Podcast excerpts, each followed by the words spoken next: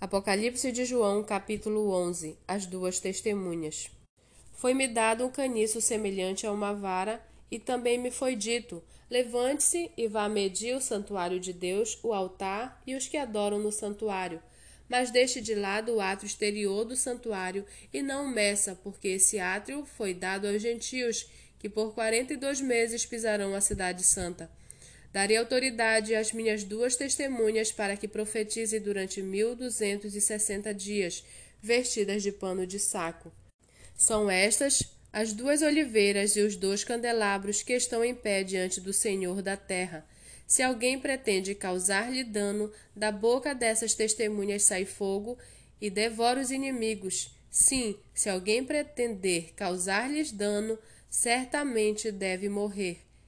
Elas têm autoridade para fechar o céu, para que não chova durante os dias em que profetizarem. Têm autoridade sobre as águas para transformá-las em sangue, bem como para ferir a terra com todo tipo de flagelos, tantas vezes quantas quiserem.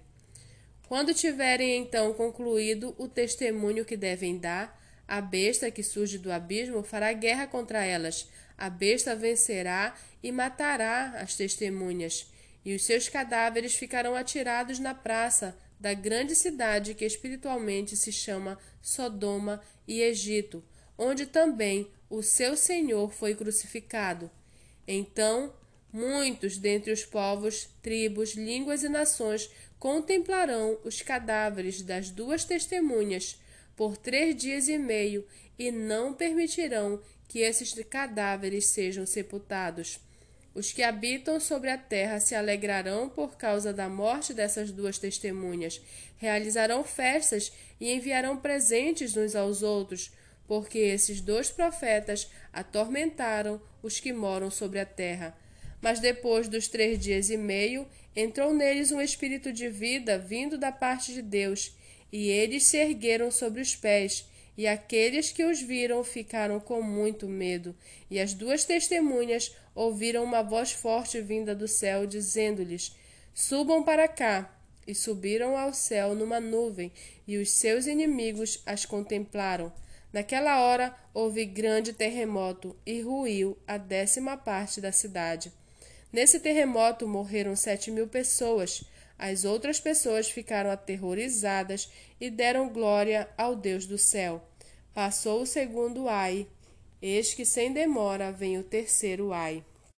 O sétimo anjo tocou a trombeta, e houve no céu vozes fortes dizendo: O reino do mundo se tornou de nosso Senhor e do seu Cristo, e ele reinará para todo sempre. E os vinte e quatro anciãos que estavam sentados no seu trono diante de Deus prostraram sobre o seu rosto e adoraram a Deus, dizendo: Graças te damos, Senhor Deus Todo-Poderoso, que és e que eras, porque assumistes o teu grande poder e passastes a reinar.